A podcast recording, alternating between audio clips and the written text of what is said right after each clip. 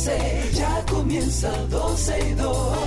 Sergio Carlos, Karina Larrauri llegan para darnos toda la información de los hechos, toda la diversión del momento. Todo, todo, todo, todo lo que quieres está en 12 y 2.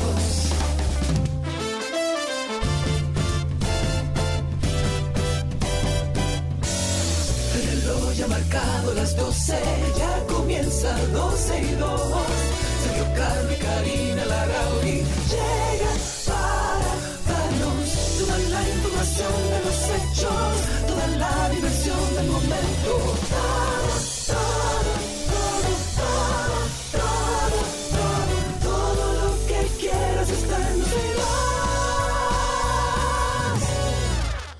Bienvenidos a 12 y 2. Aquí estamos abriendo la semana. Hoy es lunes. Estaré con ustedes acompañándoles hasta las 2.30 de la tarde. Nuestro querido amigo Sergio Carlo está montado en un avión, camino a República Dominicana luego de estar en Boston, así que estaré con ustedes y con todos nuestros invitados manteniéndolos al tanto. Un saludo especial para mi querida Annie, primera siempre en conectarse a través de Twitter Spaces. Ahí veo a Josuel y a todos los que se van integrando, a Dios Gra. A todos los que quieran conectarse a través de Spaces pueden hacerlo buscándonos en Twitter como 12 y 2.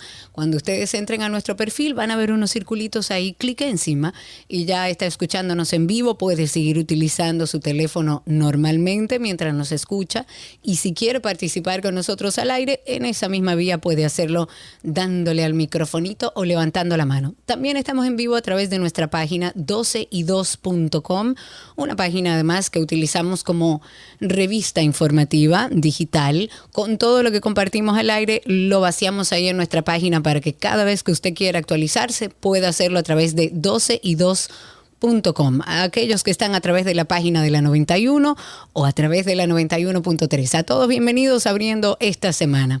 Pongámonos al día. El presidente de la República, Luis Abinader, en el día de hoy fue al Palacio Nacional, encabezó la reunión de seguimiento a todas las acciones que se han iniciado y que se han implementado para fortalecer la seguridad ciudadana. La semana pasada, recordemos que el mandatario, el presidente, anunció que cada lunes iba a encabezar un encuentro con las autoridades competentes para dar seguimiento a las acciones y a las estrategias que se han empezado a implementar. Por primera vez, según el presidente, se está haciendo un trabajo conjunto, organizado, y todos los lunes estarán trabajando ahí personalmente, dijo el presidente, que iba a darle seguimiento a todos estos casos. Ojalá y así sea y sirva para que nosotros todos los ciudadanos nos sintamos más seguros en nuestro propio país. Hablando del canciller Roberto Álvarez Gil, él dijo que el significado de la resolución que fue aprobada la semana pasada por la OEA, la Organización de Estados Americanos, que se refiere a la actual situación haitiana es básicamente continuar generando presión internacional para lograr que se le brinde asistencia a esa nación vecina. Y dijo que el propósito es tratar de ampliar, de, de ampliar, de amplificar y magnificar la voz de la comunidad internacional siguiendo solicitando auxilio, asistencia, la ayuda para Haití en toda la materia que se ha acordado. Dijo, y quiero citar parte de lo que dijo el canciller, dice, la OEA no tiene las soluciones de poder usar las fuerzas coercitivas. El canciller dijo que hay un solo órgano que tiene esa facultad, que es el Consejo de Seguridad de las Naciones Unidas, y aseguró que esta resolución es un llamado a nueva vez a la comunidad internacional. Y con relación al punto de las elecciones en Haití específicamente, dijo que este documento es bastante claro porque establece que deben ser convocadas cuando estén dadas las condiciones. Él confió que todo tiene que desembocar algún día en elecciones, porque está claro que hay convencimiento de la comunidad internacional que no puede haber elecciones hasta que se creen las condiciones para que esto suceda en Haití. Inician las pruebas nacionales, eh, siguen estas pruebas que con toda honestidad mis hijos la han tomado en diferentes ocasiones y todavía no entiendo muy bien para qué funcionan, sobre todo eh, conociendo el contenido de esas pruebas, pero el Ministerio de Educación ya informó que a partir de hoy y hasta el 29 de junio se van a aplicar las pruebas nacionales de secundaria a casi 129 mil estudiantes de casi 4 mil centros educativos en todas las modalidades. Este lunes 26 los jóvenes presentaron, por ejemplo, matemática, mañana martes estarán con ciencias, sociales, el miércoles 28 estará con español, el jueves con ciencias naturales. Y los estudiantes de educación de adultos y los que tienen asignaturas pendientes de años anteriores al 2023, tanto adultos como secundaria, se examinaron el pasado fin de semana, dos asignaturas por día.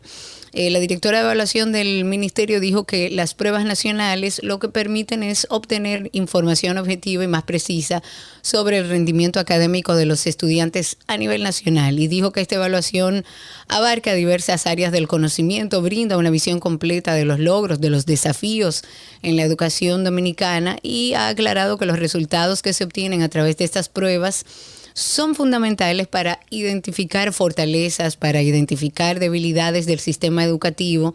Lo que yo sigo entendiendo es que todavía esas pruebas yo creo que no tienen el contenido para tener una realidad o una eh, realidad más cercana a lo que están eh, también aprendiendo nuestros niños, porque en el caso de mis hijos cuando lo han tomado son preguntas que parecen de incluso de niveles mucho más bajos, pero habría que ver. Mientras tanto es el mecanismo que se utiliza para saber cómo anda la educación en nuestro país.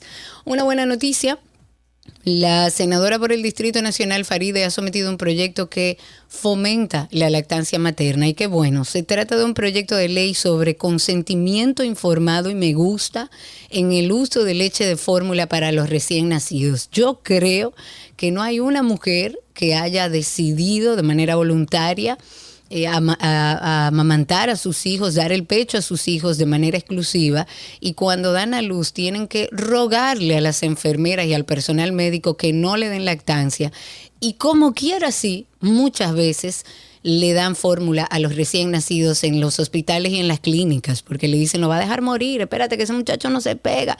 Y lamentablemente es una lucha titánica. En el caso mío, por eh, llevarlo a un plano personal desde mi experiencia, yo tuve que tener una persona sentada al lado de mi hijo, persiguiendo a mi hijo para que no le dieran fórmula, porque si no, hasta para que dejen de llorar, le dan fórmula a los recién nacidos en muchos centros de salud.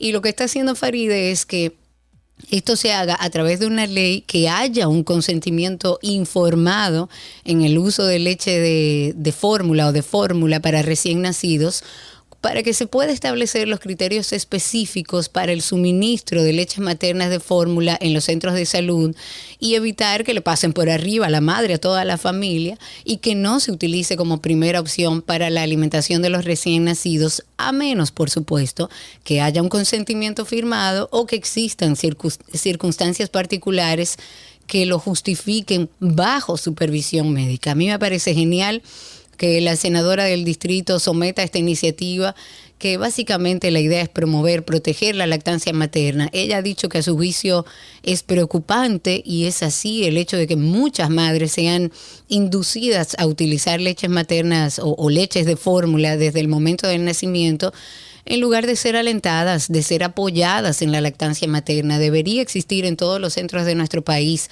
personas que puedan, dentro del personal, ayudar a estas eh, recién paridas, recién madres, para que puedan utilizar la leche materna, que es lo mejor que pueden hacer por sus hijos. Además, lo más económico. Eso es parte de la naturaleza. Así que ojalá y podamos dar seguimiento a esta información y que Faride logre que por lo menos tengamos las madres la seguridad de que si no hay un consentimiento firmado, no se le puede dar fórmula al recién nacido. Hablando de otro tema y para conversar ahora con el autor de su proyecto, el viernes pasado estábamos eh, conversando sobre un proyecto de ley que busca que sea aplicada la castración química a condenados por violación sexual y de hecho recibimos muchas llamadas de oyentes que dijeron estar a favor, otros eh, que no era que estaban en contra, pero decían que no era la solución. Sin embargo, esta iniciativa no solamente ha encontrado detractores en la ciudadanía, sino también en los senadores, en los diputados. Pero ante las dudas que muchas personas tienen en torno a esto, hemos invitado al senador Franklin Romero, él es el autor de este proyecto, para que nos dé un poco de luz. Franklin, bienvenido senador, muchísimas gracias. Muy buenas tardes, Karina, gracias por la oportunidad y qué bueno que puedan utilizar los medios para llevar información a la ciudadanía y no llevar solamente llevarse de rumores o de malos entendidos. Este claro, esa es la idea. Que vamos a empezar, senador, por el principio. ¿Qué abarca en términos generales, porque el tiempo es corto, eh, este proyecto de ley?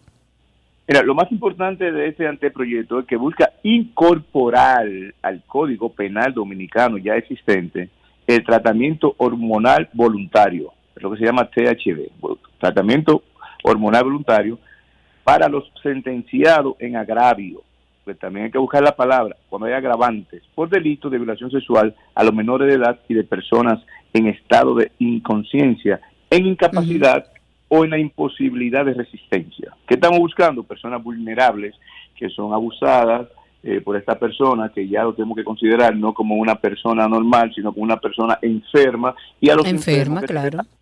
¿Qué se le da a los enfermos? Tratamiento. Una persona puede no tener el control de su líbido sexual, y entonces arremete contra personas indefensas. Y eso tenemos que mirarlo como una enfermedad. ¿Qué estamos mirando? La gran cantidad de casos de niños y niñas eh, y personas incapacitadas que están siendo violentadas, que sus derechos están siendo violentados y eso genera eh, que el país lo ponga a un nivel de donde no se puede tener seguridad, tanto niños como mujeres y personas eh, vulnerables. Totalmente de acuerdo. Pero, perdón, senador, una cosa, porque mucha gente lo que dice, o nuestros oyentes llamaron con la preocupación, tratamos de explicarlo al aire, pero asumo que usted tiene toda la información, que la castración química no lleva el control de esa libido, sino que es algo netamente físico. Nosotros habíamos explicado un poco que este tratamiento también conlleva la baja de la libido, o sea, hay un tema médico un poco más robusto que debería explicarse en qué consiste. Ok, le explico. Eh, todos conocen lo que es la castración porque es la forma que se eh, inhibe a los animales de tener eh, relaciones para que no puedan tener el líbido y puedan estar subiéndose, como se dice en otros animales. La castración química, como se conoce, no es más que un tratamiento hormonal a través de inyecciones. En ningún momento es una mutilación de los testículos de la persona en ningún momento hay una mutilación, aunque se lo merezcan en algunos casos, en ningún caso porque también tienen un derecho, porque lo estamos mirando como personas enfermas. Entonces, eso es una técnica que consiste en un tratamiento con inyecciones periódicas que son controladas todo por médicos, que reduce los impulsos sexuales y los niveles de las hormonas sexuales, especialmente la testosterona. Estas son inyecciones que nosotros buscamos de que sea eh, aplicada de forma voluntaria cuando una persona es acusada, sentenciada, por ejemplo, a 20 años por una violación a un niño, una niña, eh, a una persona en total incapacidad, es sentenciada, esa persona puede de forma voluntaria aceptar la castración química y se le reduce la pena. Porque ¿qué es lo que busca cuando se somete a una persona a la prisión? Que se pueda eh, recuperar y pueda volver a la sociedad para respetar las leyes y respetar a los demás. Entonces, yo lo que siento es que esos trastornos son muy difíciles de superar y, incluso más allá de la castración, son personas con serios problemas. Habrá instituciones que a lo mejor este, sean responsables de eh, promover las terapias psicológicas, psiquiatras, eh, eh, psiquiátricas que, que necesiten estos condenados. Claro que sí, este, este tratamiento va acompañado de terapia psicológica y psiquiátrica porque la castración química es un término utilizado para describir los medicamentos destinados a reducir el líbido. Entonces, hay que pasar esa información a la persona porque también reduce la actividad sexual. En las personas que reinciden, nosotros estamos proponiendo que no sea voluntario, sino que sea... Ok, o sea, la primera situación que se dé lo que se va a proponer es su condena a 20, a 10, a 15 años va a ser reducida si usted de manera voluntaria permite la castración química. Si reincide, léase, si esta persona 10, 15 años después reincide luego de cumplir su condena, ya no sería voluntario, sino obligatorio, parte de su condena. se castra y vuelve a la prisión. Ok. Perfecto. Entonces, eh, eh, la semana pasada se dijo que este proyecto eh, violaba los derechos humanos de los privados de libertad. ¿Cuál es su punto de vista frente a esto, senador? Bueno, nosotros sometimos este anteproyecto en la Cámara de Diputados el cuatrienio pasado, siendo diputado el exdiputado Jean Luis Rodríguez, como proponente y yo como coproponente. Y realmente no tuvo un efecto porque nosotros presentamos una forma obligatoria. Ahora lo que yo hice fue readecuar y llevarlo a una forma voluntaria. Una persona que entienda que está enfermo y que eh, con los tratamientos eh, psicológicos pueda entenderlo, pues podría decir, sí, yo necesito esto porque voy a seguir haciendo daño. Es como una persona adicta a la droga. Hay personas que son adictas a la droga y hay personas que son enfermas de, la, de las drogas. Entonces, son tratamientos diferentes. Entonces, no viola ningún derecho, primero porque es una forma voluntaria.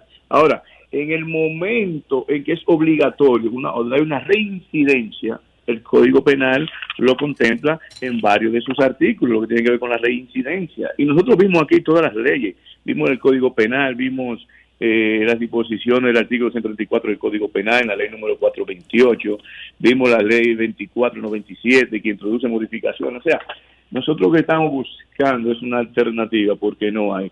Karina, el mes de mayo solamente 21 personas fueron sentenciadas por violación a niños. Y esos son los que llegan a la justicia, senador. Ah, por ahí andan cientos, miles de niños y niñas que no hablan sobre los abusos. Permíteme darte un dato de los números que tenemos. Eh, diario, seis niños son violados. De los datos que llegan, no los que no llegan, como tú dices. Exacto, de los, de los que están en los papeles, la gran mayoría no llega. Lamentablemente, sí, personas se van a sentir afectados porque dicen que los derechos eh, fundamentales, la dignidad de la persona y los derechos fundamentales de esos niños y esas niñas. Y la dignidad de esos niños y los derechos de sus familiares. Entonces, ¿cuántas personas se afectan cuando hay una violación de este tipo? ¿Solamente el violador o solamente la criatura? No, claro, estoy, completa, eh, completamente de acuerdo. Ahí tenemos que hacer valer el derecho de todos.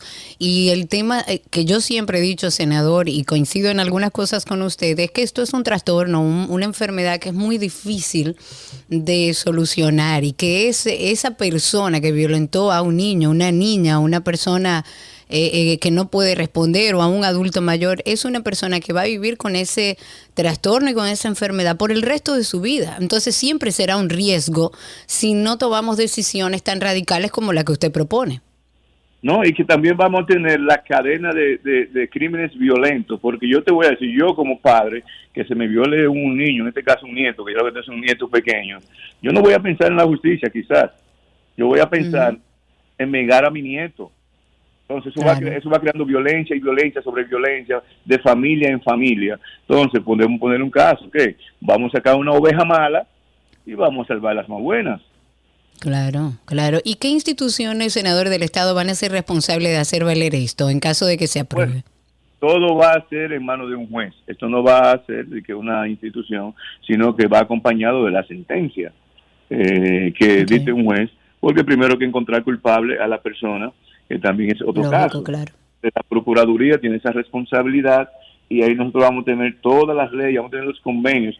Pero si yo te digo, esto no es algo nuevo, lo que estamos hablando, esto lo, estamos, lo podemos mirar como algo nuevo aquí en la República Dominicana, pero las estadísticas nos muestran la eficacia que ha tenido en países tanto de Europa como de Estados Unidos. Y yo te puedo mencionar Estados Unidos, eh, eh, California, en la, Florida, en Georgia, en Oregon, en Wisconsin. Que ya se aplica la castración química. Que se aplica en Rusia, en Corea, en Egipto, en México, en Colombia. O sea, esto no es nuevo, en el Reino Unido, inclusive en España, en Francia, Argentina. Y hay países que lo tienen contemplado obligatorio desde el primer abuso. Claro. Senador, muchísimas gracias por darnos un poco de luz sobre este tema. Yo he dicho que estoy de acuerdo, entiendo que debe haber un acompañamiento psicológico, psiquiátrico, pero siendo un trastorno y una enfermedad tan difícil de curar o de controlar, porque no creo que se cure, yo creo que es una buena salida para tener en control, tal como usted dice, aquellos que están violentando, aquellos que no pueden defenderse. Gracias, senador Franklin Romero, por estar con nosotros. Sí, gracias, querida. Que quede claro que no estamos hablando de mutilación de órganos. No, no, por Dios. un tratamiento hormonal voluntario. Y con esto estamos diciendo que algunos no se lo merezcan, pero tenemos que estar de acuerdo también a lo que es la Constitución y las leyes. Claro, muchísimas gracias, senador. Ya quedó un poco más claro la información alrededor de esta propuesta que hace este senador Franklin Romero, que es autor de este proyecto. Pasando a otros temas, Latinoamérica está a punto de superar a África como la región menos humanizada del mundo. La vacunación ha descendido un 18% en la última década, según el informe de UNICEF, que está alertando que uno de cada cuatro niños no ha recibido la pauta completa de las inyecciones básicas. Por ejemplo, la cobertura en México es aún más baja que la del resto. De acuerdo a datos oficiales, en el 2021 tan solo el 28% de menores de un año tenían el esquema completo. Y por supuesto que la pandemia del COVID agudizó el desabastecimiento a nivel mundial, desencadenó una reducción de recursos para todo lo que eh, se hace a nivel de jornadas de vacunación y demás. Y por otro lado, disparó las falsas contraindicaciones, mitos, el temor de las madres de acudir a los hospitales. Save the Children advierte que la grave demora en la vacunación pone en peligro la vida de niños y niñas. Uno de los riesgos latentes es que aparezcan enfermedades ya erradicadas o brotes de otras ya controladas.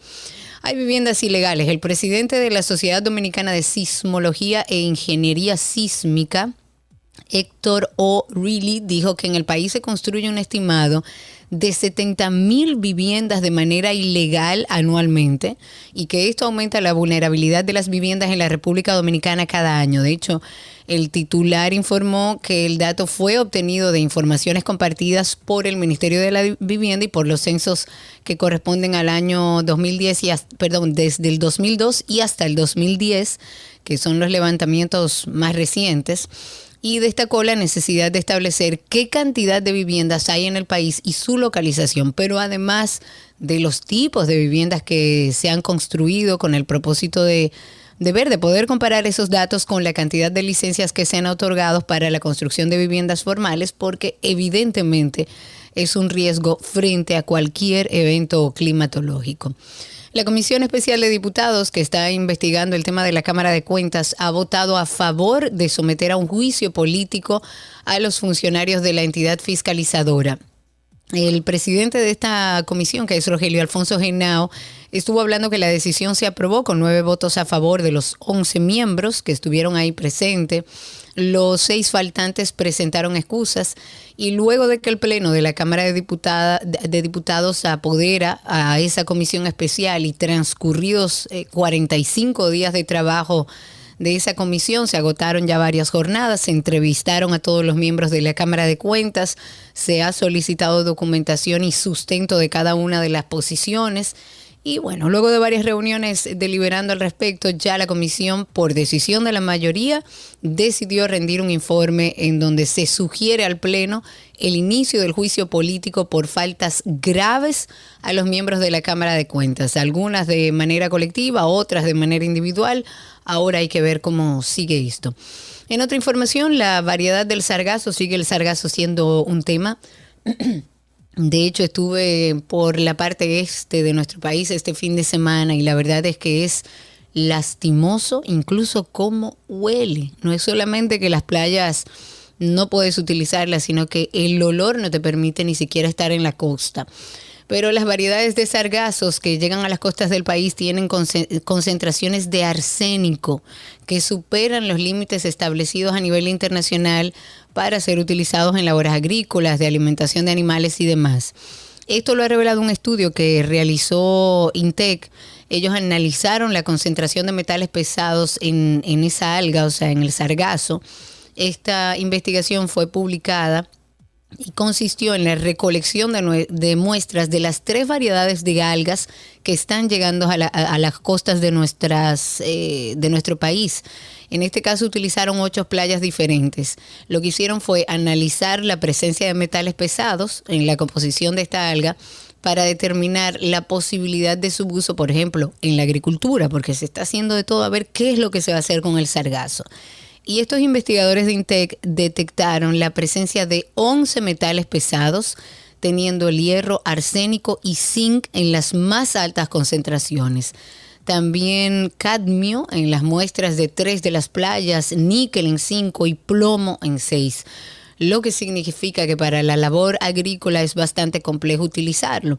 Habría que ver, se sabe que se está trabajando desde el gobierno y se, se han reunido esfuerzos a ver qué, puede, qué se puede hacer, incluso atrayendo a la comunidad internacional para que podamos nosotros, como región y a todos los que nos está afectando, buscar alternativas de ver qué es lo que vamos a hacer con el sargazo. Dicho eso, bienvenidos a todos. Gracias por la sintonía. Recuerden nuestro podcast de Karina y Sergio After Dark. Oye, cuando tú sugeriste de que vamos a hablar de esto, digo yo, bueno. Karina está chipeando. Pero bueno. Queremos profundizar en este tema que quizás para muchos será una sorpresa. Algunos quizás han oído algo, están al tanto, pero no tienen mucha información. De las decisiones que tomamos, tanto de dar a luz por parto, por cesárea, de, alimentar al seno o artificialmente, eso determina verdaderamente la microbiota que vamos a tener y la salud que vamos a tener. Cuando hablamos de salud digestiva e intestino, estamos hablando de restaurar la pared intestinal y de restaurar también el microbioma intestinal. Es un tema muy, muy interesante que tiene que ver el sistema digestivo, el cerebro, nuestras emociones, cómo repercute nuestra salud intestinal, también en nuestra salud mental. Karina y Sergio, After Dark. Karina y Sergio After Dark pueden conseguirlo en todas las plataformas de podcast. Puede pasar por nuestra cuenta en Instagram también. Por ahí nos busca a sí mismo como Karina y Sergio After Dark. Y ahí hay un enlace directo. Si no en Google, ponga Karina Larrauri Podcast o Sergio Carlo Podcast. Ya regresamos con más. Quédense con nosotros. Todo, todo, todo lo que quieres está en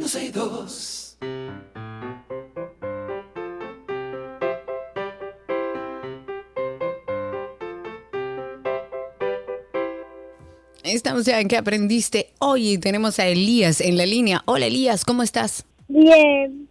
Qué bueno. ¿Cuántos años tienes? Seis.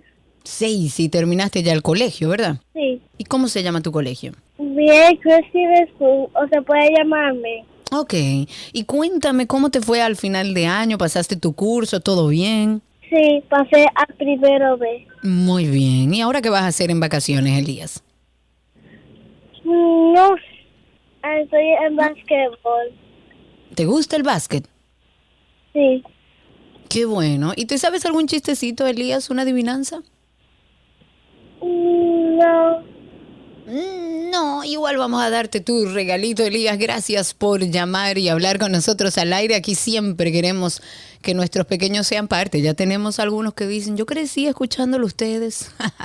Gracias, Elías. Hasta aquí, ¿qué aprendiste hoy?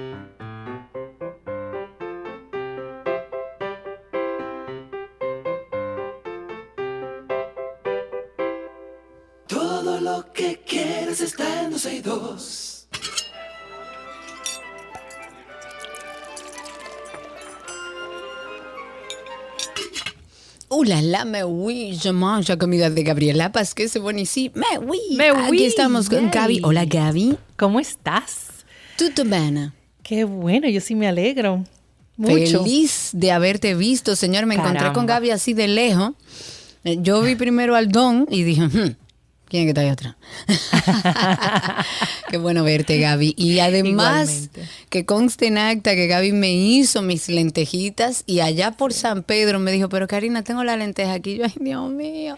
Tú no te imaginas lo que yo sufrí, Gaby. Bueno, más sufrí yo porque tú no te imaginas el deseo, el placer que, con el que te lo hice. Y Conchole, sí. Para poderte las entregar. Era mi sorpresa de, cuando nos viéramos ayer, pero nada, como uno dice, uno pone, Dios dispone. Es te las voy guardar a ver si el miércoles te las puedo hacer llegar. Y eso también nos va a ayudar a responder la pregunta de, de muchos seguidores que han preguntado que qué tiempo dura crujientes y me imagino que bien cerradas podrá durar una semana. Digo me imagino porque eh, las hice apenas el ayer, ayer en la mañana. O sea, las de, al, vernos el sábado, la dejé en remojo eh, de sábado para domingo, tempranito en la mañana las, las asé y entonces las guardé en el frasquito. Pero si mm, quieren saber de qué estamos hablando, pueden pasar por mi cuenta de Instagram, gabriela.reginato, y ahí va a ver la receta de estas lentejas crujientes que son deliciosas. Loca por probarlas, eh, Arriba de una ensalada, de una, de una misma sopa de lentejas. En un bowl. Espectacular. con arroz y con aguacate y con lo que porque sea. Porque tiene un crujiente muy especial. Sí, sí, sí, sí. Así que gracias a ti por, por inspirarme a hacerlas. Y a ti por preparármelas. Vamos entonces abriendo la semana a hacer recetas de dips, todo para untar, que yo, Karina Larrauri, va a acompañar con la variedad de productos de nuestros amigos de Molino del Sol, que a propósito están regalando a través de nosotros dos kits con productos de Molino del Sol. Solamente van a tener que llamar y participar al final del segmento. Así de fácil. Mientras tanto, vamos con la receta de dip. Hoy, ¿qué tip hacemos, Gaby? Vamos a hacer un dip de queso de cabra y nueces. Es bastante fácil, es rico. Tenemos una combinación de sabor y de textura muy interesante porque vamos a tener el ácido del queso de cabra, que sé que a ti te gusta mucho, con las nueces picadas. Aquí pudiéramos sustituir el queso de cabra, em, que es suavecito, tipo el cream cheese, por un queso feta tendríamos más o menos el mismo nivel de acidez, lo único que la textura, si utilizamos el feta, sería algo más grumoso, por decirlo así. Si utilizamos el queso de cabra suave, entonces tendríamos algo más eh, suave, algo más cremoso. Em, es muy fácil de hacer, es muy rápido y la verdad que soluciona cualquier momento que, te llegue visita, que quieras hacer algo diferente, eh, si quieres, si, estás tostando un casabe, ponte tú a la noche y tienes un poco de, hambre, rapidito lo puedes preparar, pudieras agregarle otras cosas que van bien como trocitos de, aceitunas, si quisieras, pudieras ponerle también eh, pepino, que va en contexto con el resto de los ingredientes, pudieras agregarle un poquito de ralladura de limón amarillo, que le va perfecto, o de naranja, que le puede ir muy bien, y jugar con las texturas de este dip.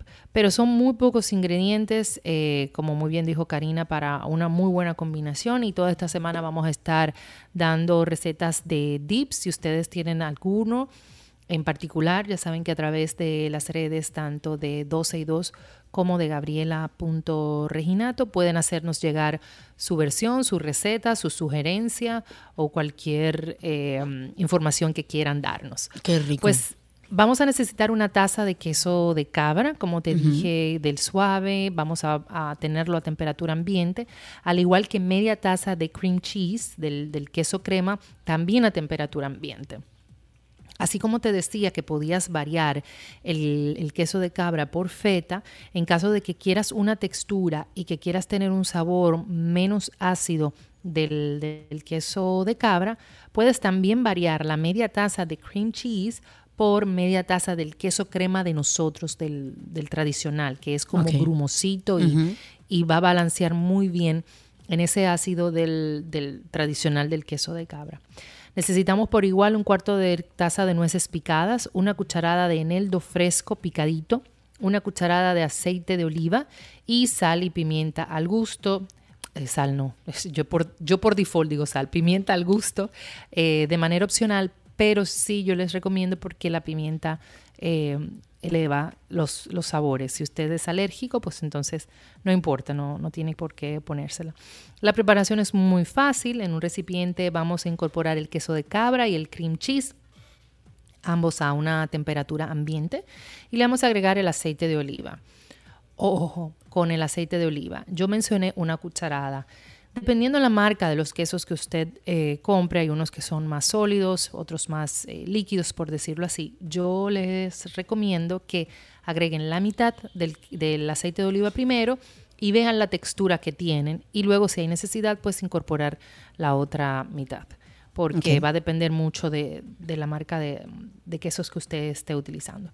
Entonces va a mezclar bien ambos quesos con el aceite de oliva y vamos luego a incorporar las nueces picadas que asimismo pueden ser pacanas, nueces, macadamias, pistachos, como ese, esos sabores así. Em, pudieras, claro, utilizar en caso de, si quieres, Con macadamia no me lo imagino. Sí, rico. Sí, ah, A mí la combinación que más prefiero y más me gusta es la de nueces, porque la nuez va muy bien de la mano con la acidez del queso de cabra.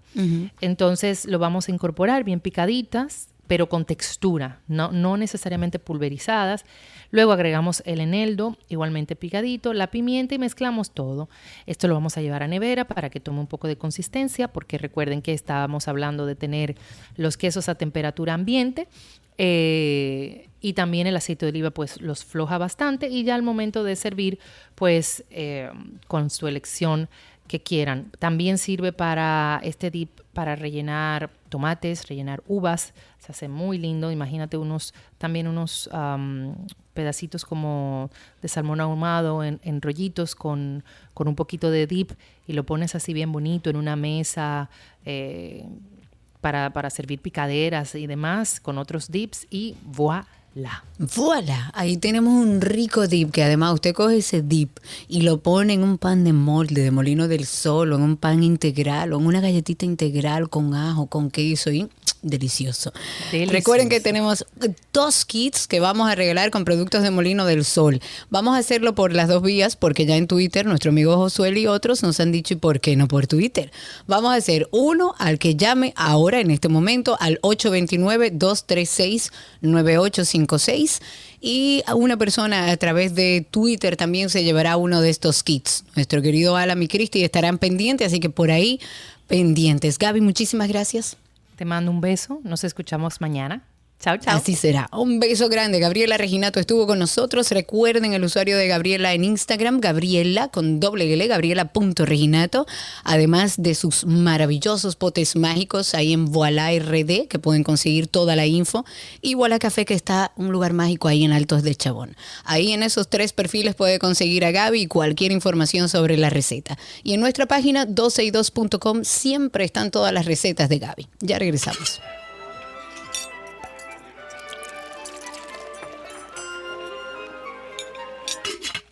Lo que quieres está en 2.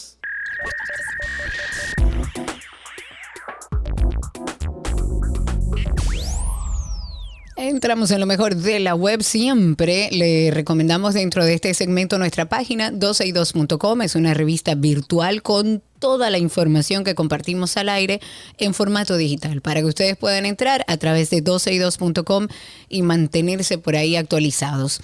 Este primero de junio ya inició la temporada ciclónica. Como sabemos que a veces el clima puede ser eh, impredecible. Hoy en lo mejor de la web traemos cuatro aplicaciones para estar actualizados con el tema del clima que nosotros utilizamos mucho aquí en 12 y 2 y que a ustedes puede servirle. Elija la que más se acomode a cómo usted maneja su mundo digital. Pero está una que para mí es una de las mejores que se llama AccuWeather. Es una aplicación que lleva a cabo pronósticos sobre sobre el tiempo por todo el mundo. Es la fuente de información de muchas otras aplicaciones, de hecho. Esta aplicación funciona con pronóstico del tiempo local, con alertas de las condiciones actuales, eh, te habla de lluvia, si hay tormenta, si hay granizo, si hay nieve, todo en tiempo real. También la aplicación permite monitorear el tiempo severo invernal, esto para las personas que vayan a viajar o que vivan en lugares donde el invierno se siente mucho. También las condiciones locales, la temperatura, ellos te ponen ahí como mapas interactivos donde salen las alertas meteorológicas, mapas en tiempo real y además, y algo muy importante para esta época, cuenta con un rastreador de huracanes. Se llama AccuWeather y pueden descargarla tanto en Android como en iOS. Esa es una y para mí una de las mejores. También está Clara, con K, Clara. Y esto es una aplicación que se basa en todo tipo de gráficos. De solo darle un vistazo es sumamente fácil saber si en el día habrán precipitaciones, si habrá viento, la temperatura, la presión atmosférica, hasta la cantidad de humedad. Todo mostrado de forma muy visual con iconos que son muy fáciles de interpretar para aquellos que quieran algo más rápido, más fácil. Esta aplicación tiene incluso una puntuación de 4.3 estrellas y también está disponible tanto para Android como para iOS. Otra de las aplicaciones que usamos se llama Today Weather y esta aplicación es considerada por muchos usuarios como una de las mejores aplicaciones del tiempo.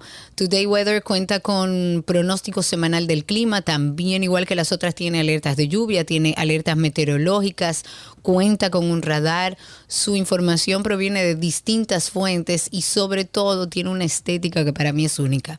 Y se trata de una aplicación de, del tiempo que es completamente gratuita para Android que eso sí incluye la posibilidad de desbloquear incluso una versión Pro que usted puede otorgar o tener más acceso a algunas funciones y ventajas que son exclusivas. Pero eso si usted lo decide, sin pagar es bastante completa.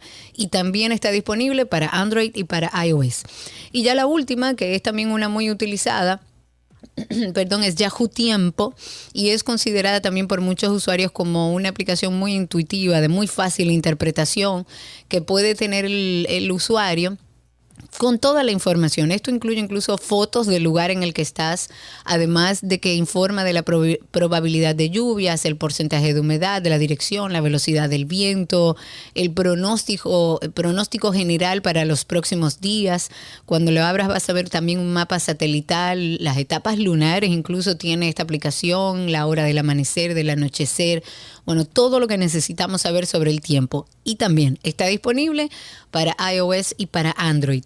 Estas son herramientas que en una época ciclónica o en una temporada ciclónica es imprescindible tenerlo para que podamos ir trabajando de una manera, bueno, desde la prevención, para que podamos tomar todas las medidas de prevención, que ojalá y sigamos siendo un país bendito, que todos los huracanes se desvían o la gran mayoría de ellos, pero siempre hay que estar preparados. Y antes de finalizar, recordarle a propósito de la web de nuestro podcast de Karina y Sergio After Dark.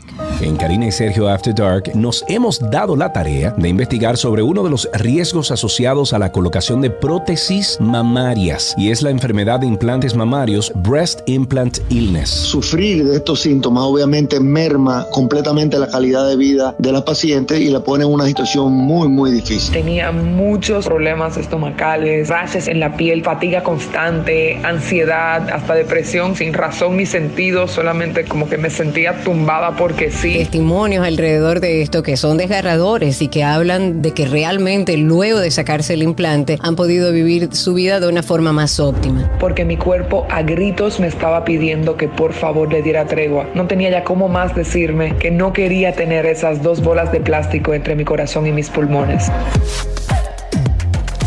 Karina y Sergio, After Dark.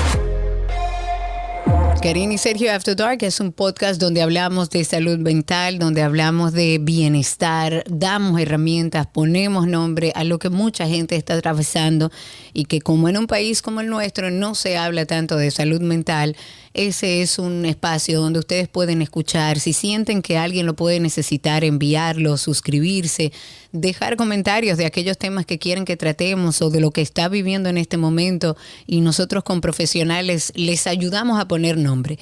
A través de nuestra cuenta de Instagram pueden escribirnos por mensaje directo. También si entran a nuestro podcast, ahí en la descripción siempre está el correo, pueden enviarnos por ahí cualquier información que necesiten o cualquier tema o lo que esté viviendo a través de Karina y Sergio After Dark. Y hasta aquí lo mejor de la web en 12 y 2.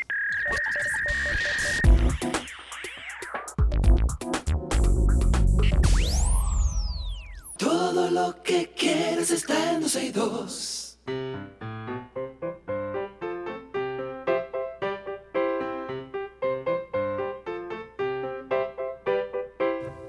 Estamos en que aprendiste hoy. Ya tenemos a Alejandro en la línea que nos va a contar qué está haciendo en vacaciones. Hola Ale, Alejandro, ¿cómo estás?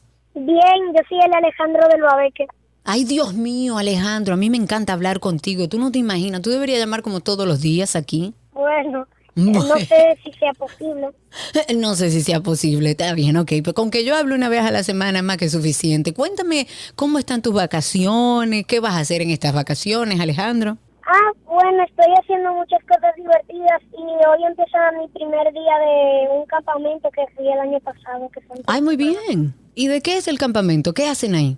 Es en Camp Joy, en Home, de Yoga. ¿En dónde? En Home. Ah, ok. ¿Y qué hacen ahí? Cuéntame un poquito. Ahí hacemos experimentos, eh, nos divertimos, hacemos yoga. Uy, qué lindo.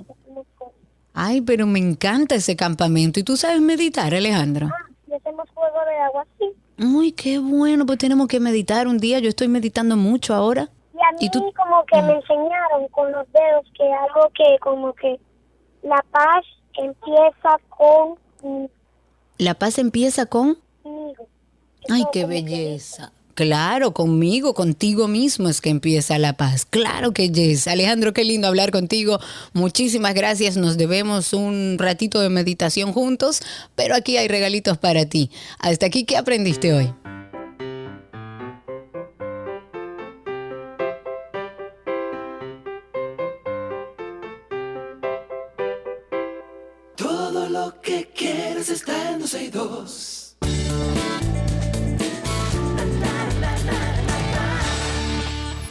Estamos ya en nuestro segmento de entretenimiento y una de las noticias de entretenimiento que más es, eh, he disfrutado es que Michael Bublé llega por primera vez a la República Dominicana el próximo 30 de septiembre.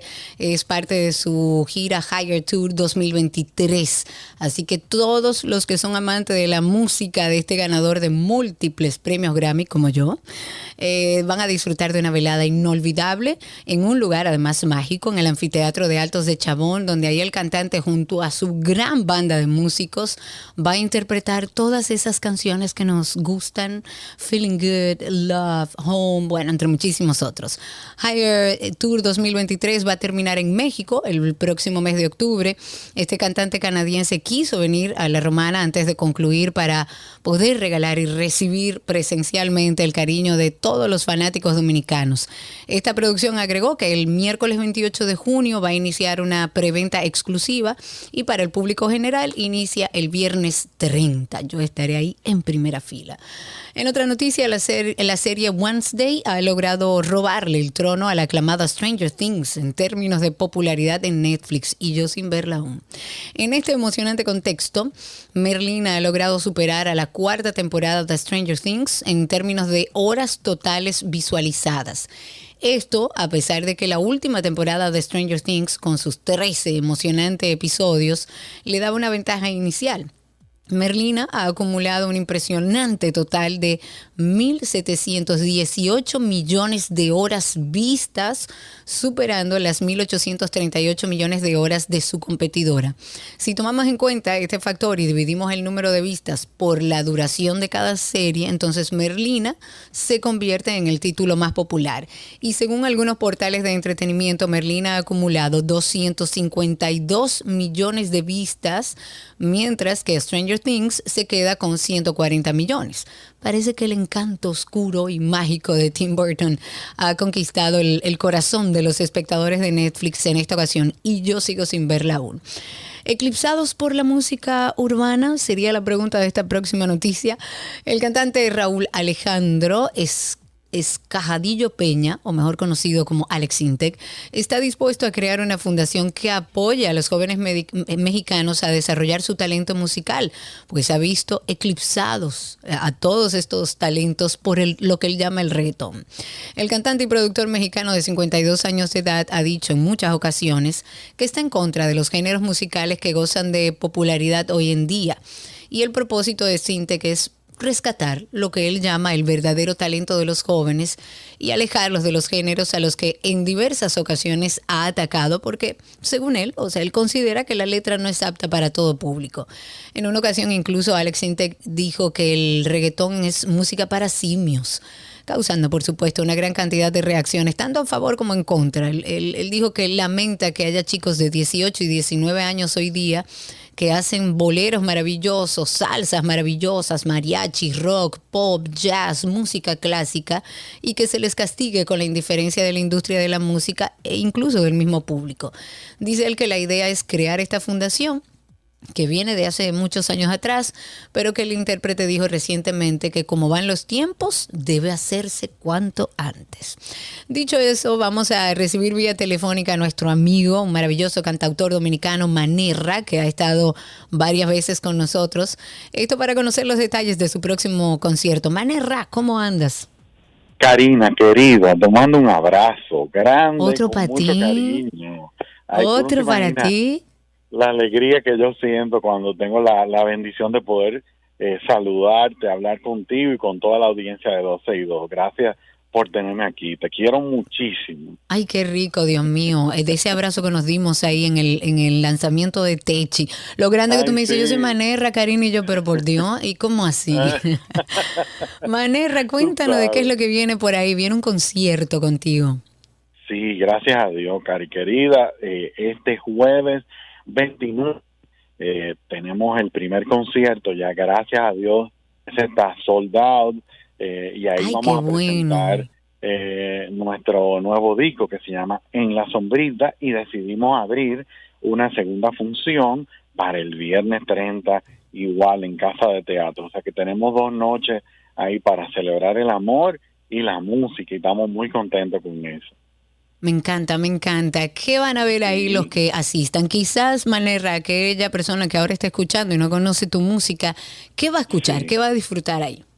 Bueno, de, la música que venimos haciendo desde hace tres años, eh, que no es más que una fusión sobre nuestros ritmos como la bachata, el merengue, la salsa, el son, fusionados eh, con, con, nuevas tendencias, eh, con nuevos sonidos, eh, pero siempre manteniendo como esa esencia bien caribeña. Y gracias a Dios nos ha ido muy bien estos tres años, la gente ha ido conociendo poco a poco nuestro trabajo y en lo personal me he disfrutado mucho ese proceso del día a día, del dar a conocer mi música, de, de ir recibiendo poco a poco ese feedback y ese cariño de la gente que y esas puertas que se van abriendo poco a poco, Cari. Eso para mí es, una bendición y, y, yo he visto eh, la, la, fidelidad de Dios en, estos en estos años y fruto de eso es estos conciertos que vamos haciendo y que ahí tenemos la oportunidad de,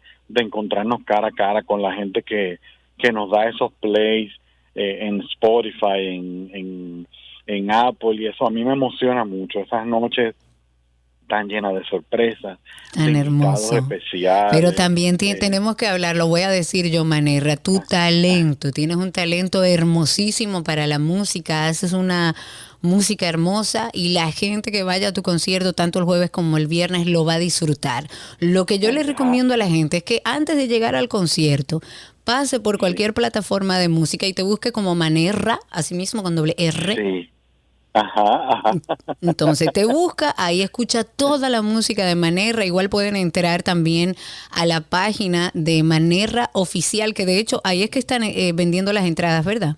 Exacto, están a la venta las entradas del viernes. Ya prácticamente el 50% de los tickets del viernes ya están agotados. Estamos muy contentos con eso eh, y, me encanta el, el cariño de la gente, cómo cómo va fluyendo y me encanta esa recomendación de que puedan cruzar por las plataformas y ahí puedan abrazar eh, lo que estamos haciendo. Eh, eso para mí es una bendición, Cari.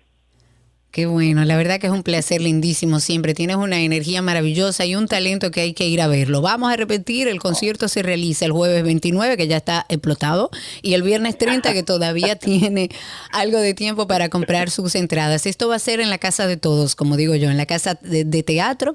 Los tickets están disponibles en la página oficial de Manerra, que es asimismo www.manerraoficial.com y váyase a disfrutar de una noche mágica junto a Manerra. Un abrazo grande, amigo.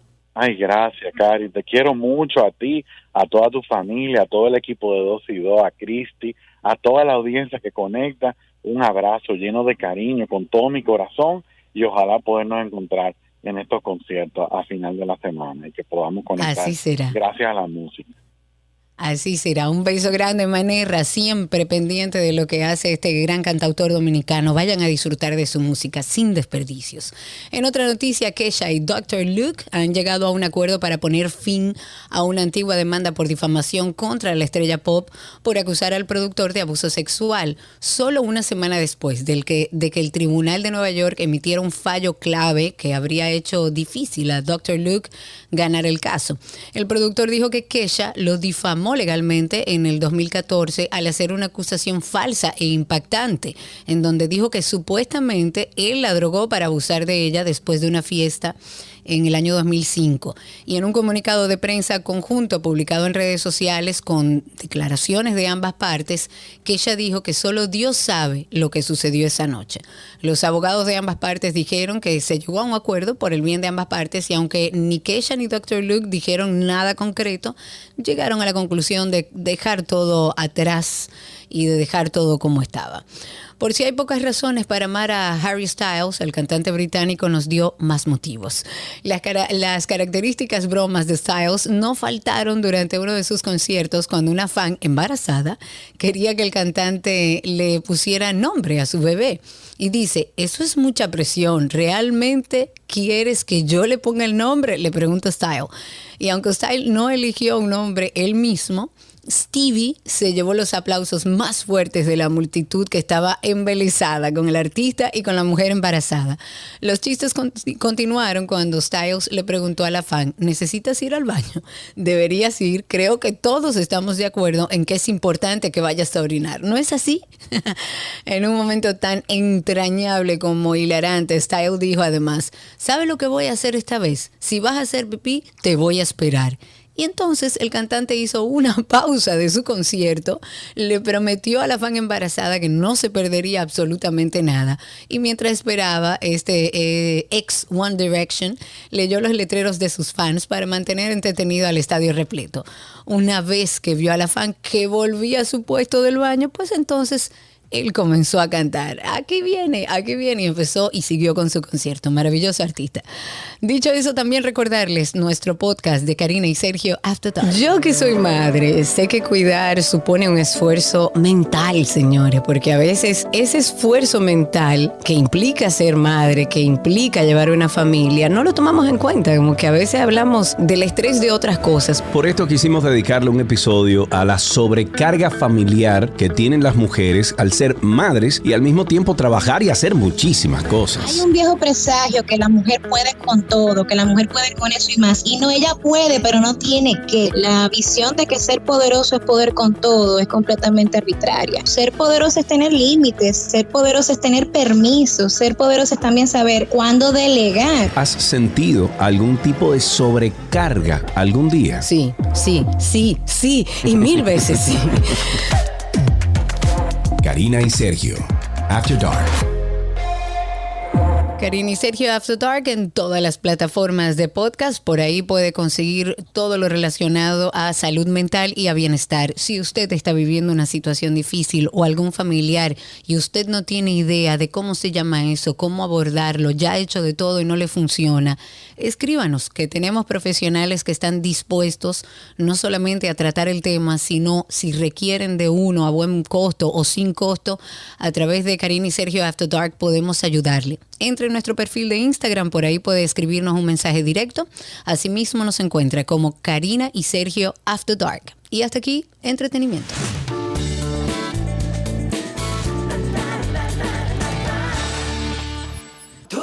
Lo que quieres está en 12 y 2. Let's go, let's go.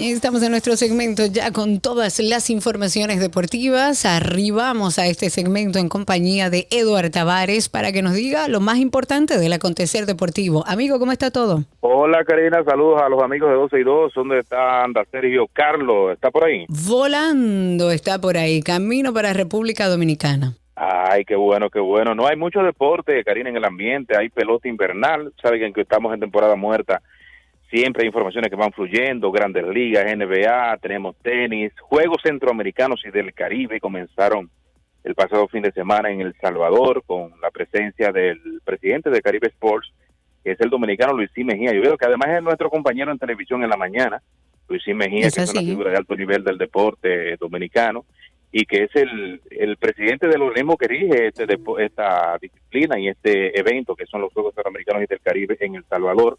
República Dominicana juega un papel importante, Karina, en estos juegos, porque además es subsede de siete deportes. O sea que siete deportes de esta versión 2023 del Juego Sudamericano eh, tienen cabida en la República Dominicana, pero además República Dominicana tiene la sede de este evento solo en el 2026. O sea que hay muchas cosas. Luis Mejía, dominicano, presidente de Caribe Sports, subsede en esta versión y la sede principal en el 2026. ¿Cómo le está yendo a la delegación dominicana? Bueno, hay que destacar que la delegación dominicana es la más numerosa de la historia para cualquier evento deportivo en la historia la participación dominicana en un evento de, esta naturaleza. Una delegación amplísima y la proyección es superar las 120 medallas. Mientras tanto, ya hay un total de 14 seguras que ya eh, han sido ganadas por nuestra delegación, dos de ellas de oro. Beatriz Pirón en pesa fue la primera que se estrenó con una medalla de oro. Y la proyección es que en el día de hoy siga subiendo ese ese, ese número y bueno, República Dominicana es eh, uno de los países eh, donde que pretende estar en, en los primeros cinco lugares en esta versión. Colombia es el puntero en este momento, está por México, eh, Cuba, pero es muy temprano, apenas comenzaron el pasado viernes en un discurso que tuvo el presidente Nayib Bukele del Salvador. Recuerde que El Salvador es otro país ahora, mucho más seguro, eh, Nayib Bukele además quiere la sede de Miss Universo, si mal no recuerdo, creo que es de Miss Universo. Además, este evento es especial por lo que eh, significó la cancelación en medio del COVID de Panamá. Panamá era el era la sede de este evento y la canceló por el tema del COVID, por situaciones económicas también. Luis Mejía, que era el presidente de Caribe Sports en ese momento y lo sigue siendo, se movió, consiguió esta sede con Nayib Bukele, eh, directamente con él y ha sido hasta ahora totalmente un éxito para eh, ese país. Porque además recuerde que esos eventos sirven para proyectar el país a otro nivel. Y eso es lo que quiere el presidente Janet Nayib Bukele. Así es. Claro, claro. Mire, en el béisbol dominicano, Karina, que a ti te gusta tanto la pelota invernal, esperando que se te vuelva a hacer el año verde, como así lo fue. Que así sea, que así sea, dígalo duro. Bueno, en el día de hoy se va a presentar oficialmente a Víctor Esteves como el dirigente de los Leones del Escogido. Eh, Víctor Esteves, que fue coach de las Águilas, actualmente es coach de, bueno, dirigente de AA de los cerveceros de Milwaukee en Grandes Ligas. Y el equipo de las Águilas le dio el permiso para ellos poder eh, conversar. En el caso de Luis Rojas, que es el actual gerente general de los Leones. Y entonces finalmente eh, será nombrado en el día de hoy como dirigente del equipo Escarlata, un equipo eh, que ha pasado mucha vergüenza últimamente y la sí, después de haber ganado y todo. Eso fue con Moisés Aló como gerente. Después de ahí el equipo no ha visto a Lisa y entonces la fanática está desesperada porque todo el mundo gana ya. No es como antes, Karina. Recuérdate que duró aquí muchos años que era ganaba Liceo Águila, Liceo Águila. Ya no es así. Ya no es así. Gana las estrellas, los toros, Claro el escogido que duró un tiempo ganando mucho, como se jaló como gerente, y entonces el escogido ha sido el equipo que se ha quedado atrás últimamente. Entonces la fanaticada quiere un cambio. Grandes Ligas tenemos muchos muchos palos dominicanos durante el fin de semana, pero sobresale la buena actuación de Eury Pérez, un muchachito dominicano de Santiago, desde las Águilas Ciudadeñas, que ha subido a Grandes Ligas con los Marlins de Miami y ha impresionado bastante. Tenemos muchos dominicanos en este momento jóvenes. Uno de ellos es Eli de la Cruz, el de los Cincinnati Reds, que logró un ciclo apenas en 15 partidos en las mayores, ha impactado bastante. Tenemos a Christopher Morel, que también es de las Águilas, y que, bueno, en el caso de Eli de la Cruz es del Licey, pero en el caso de Christopher Morel con el equipo de los Cachorros. O sea que ahí hemos mencionado tres novatos dominicanos de gran nivel, Christopher Morel, Eli de la Cruz y Eury Pérez, que han sido, eh, han impactado bastante en su actuación y en su primera estancia en las mayores. Eh, la NBA sabe que estamos en la muerta, pero siempre hay informaciones que van fluyendo, al igual que en el mundo del tenis. Carlos Alcaraz, el español, ganó el Queens, un evento que se hace en Londres. Lo hizo en el día de ayer y con esta victoria logra ubicarse nuevamente en el puesto número uno del ranking mundial de la ATP. Quitándoselo a mi Djokovic, pero bueno, haciendo el mundo de deporte, Eduard, muchísimas gracias por estar con nosotros y actualizarnos. Siempre, siempre, Karina, me le da saludo a Sergio Carlos y estamos por aquí siempre prestos a cualquier llamada para aclarar algunas cosas, como le dije a, todo el equipo de, de producción. Estamos aquí como un soldado nazi Gracias, muchísimas gracias Eduard. Así sabemos y así lo sentimos, siempre presto para colaborar. Eduard Tavares, conocedor del mundo deportivo, síganlo a través de las redes como arroba etavares con Z al final 31, etavares 31 y hasta aquí las deportivas en 12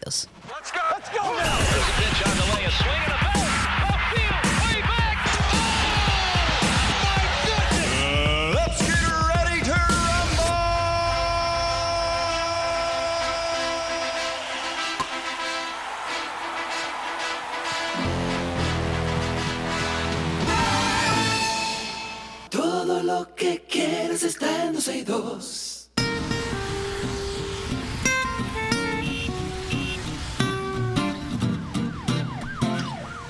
Iniciamos ya esta tribuna donde ustedes pueden llamar al 829-236-9856. 829-236-9856 es el teléfono en cabina y a través de Twitter Spaces estamos en vivo y por esa misma vía pueden también conversar con nosotros.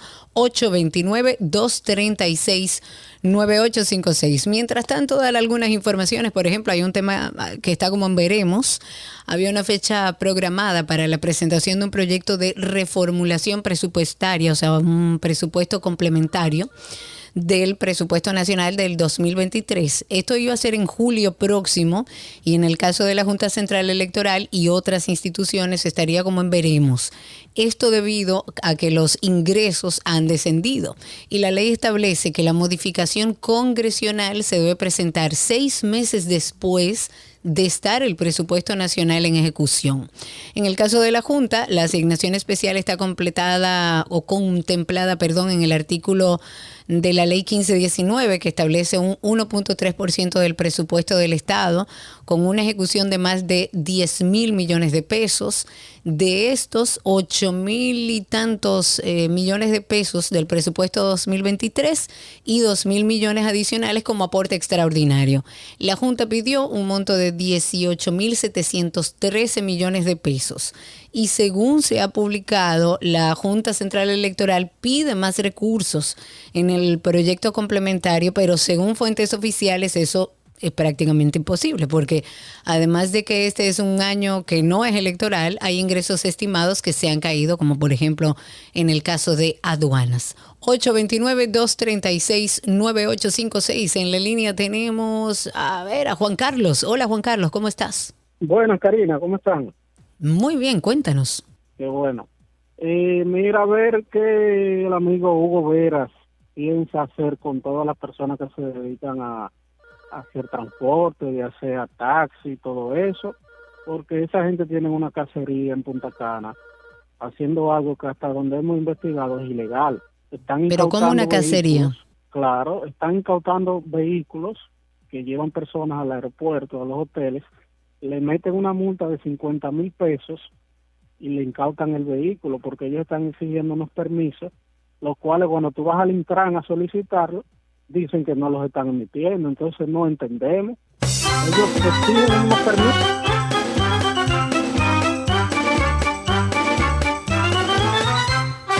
Ahí tenemos a Rafael también en el 829-236-9856. Cuéntanos, Rafa. Sí, muy buenas tardes. Bendiciones para todos los Amén. dominicanos y extranjeros.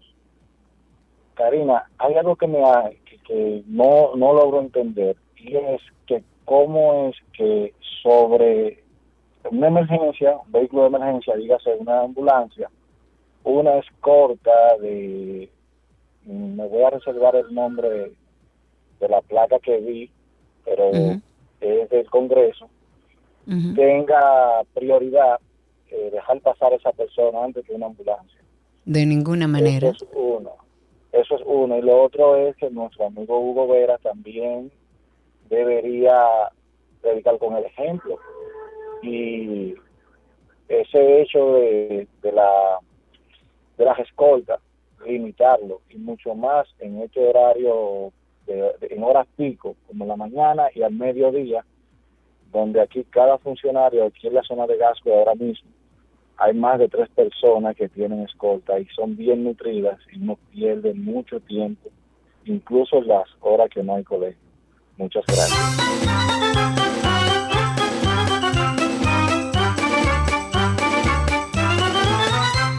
En la línea tenemos a Javier, el teléfono en cabina 829-236-9856. Cuéntanos, Javier.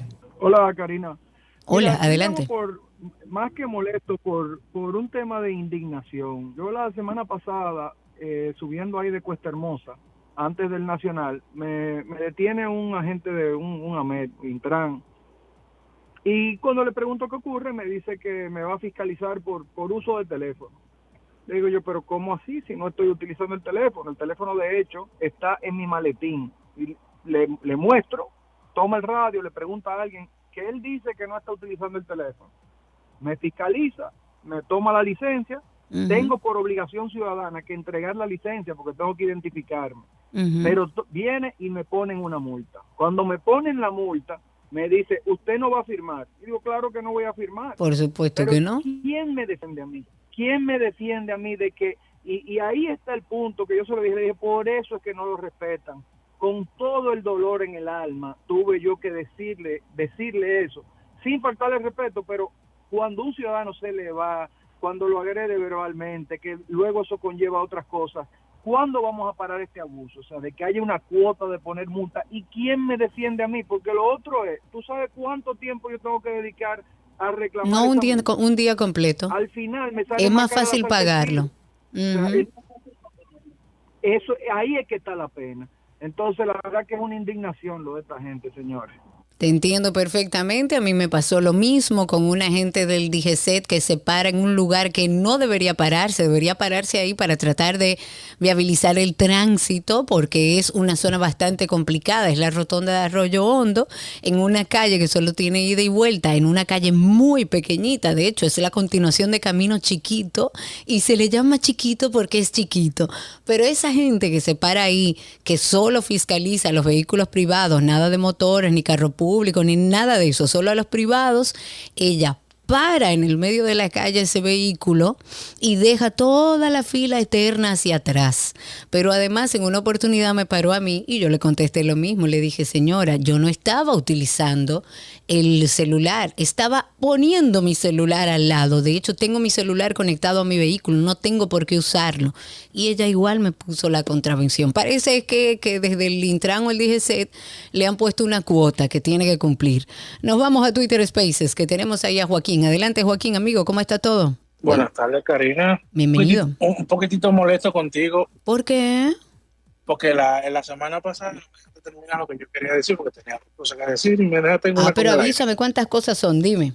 Esta vez nada más, bueno, son, dos cositas ahora. Adelante usted. Joaquín, uy, ¿qué pasó con Joaquín? Se me fue Joaquín, no fui yo, Joaquín. ¿Qué ah, ah. Adelante usted, cuente. No, Joaquín, parece que no tienes buena señal donde está. Ve a ver si puedes conseguir un lugar donde tengas mejor señal y podamos escucharte. El teléfono en cabina es 829-236-9856. Me voy ahora a Twitter Spaces con Casa Corrupto. Adelante, amigo, cuéntanos. Adelante, Casa Corrupto. Habilite su micrófono para poder escucharlo al aire. Ok, ok. Gracias, Karina. Adelante. Karina, yo quiero de todo corazón, de la parte izquierda de mi pecho, hacer una mención de algo. Adelante. Eh, la neurocientífica que es una persona que en Estados Unidos, una que, una que pone un daycare para cuidar niños y su potencial lo emplea en el sistema que ella administra.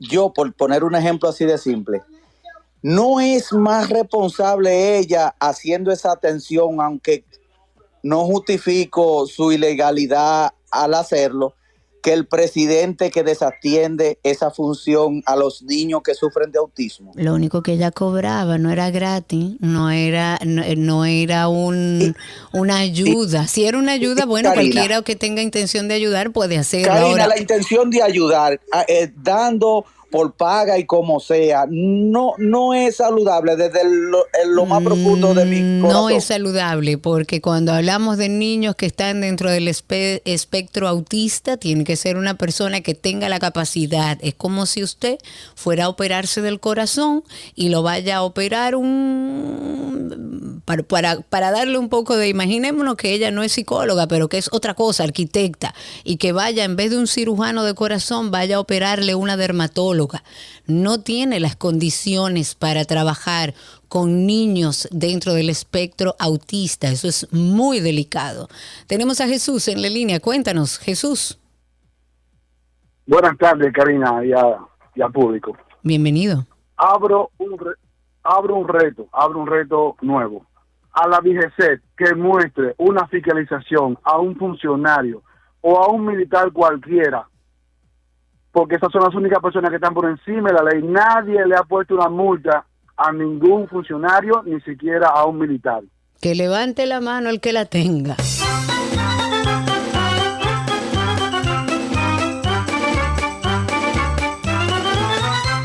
Ahí tenemos en la línea a Edwin. Adelante, Edwin, cuéntanos. ¿Qué tal, Karina? Buenas tardes. Hola, ¿todo Saludos bien por aquí? Para todos. Sí, aquí Edwin desde la Benemérita de San Cristóbal. Karina, ¿qué vamos a hacer con los vendedores que están en los semáforos, que están en los, en los tapones, con los limpiavidrios? Porque que a veces uno siente como que tiene que dejarle uno de los carriles de la calle a ellos porque ellos están en el mismo medio y no dejan ni que uno pase lamentablemente exponiendo su vida frente a las autoridades. Es una tristeza, uno quisiera poder colaborar. Incluso yo he tenido muchachos que venden frutas o cualquier cosa que trato de ayudarles, pero cada vez se tornan más violentos, uno lamentablemente empieza a, optar por no comprar nada ni ayudar en nada, porque sí, cada vez es más problemático el tema de las ventas, de los limpiavidrios, de los niños en las calles, pidiendo frente a las autoridades y no vemos ningún accionar al respecto.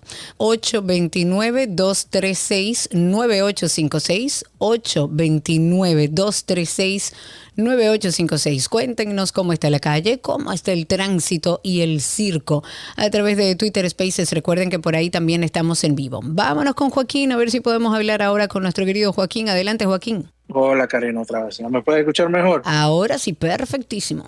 Ok, mi primera pregunta, ¿quieres hablar con el sureño? Para que te entregue lo, No, estamos trabajando en eso, estamos trabajando en eso. Te aviso cualquier cosa. La, la segunda parte.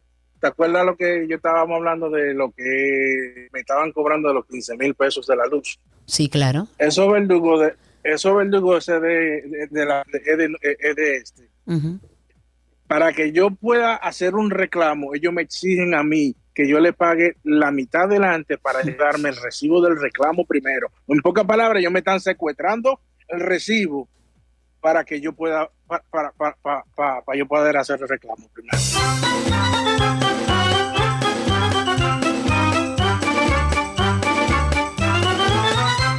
Una barbaridad. Vea, eh, pero, pero consumidor no es, es, ah, Dios mío, la superintendencia de electricidad y habla al respecto de tu caso, pero usuario y habla al respecto de tu usuario para que puedas darle un seguimiento lógico porque no pueden hacerte pagar algo que tú estás reclamando.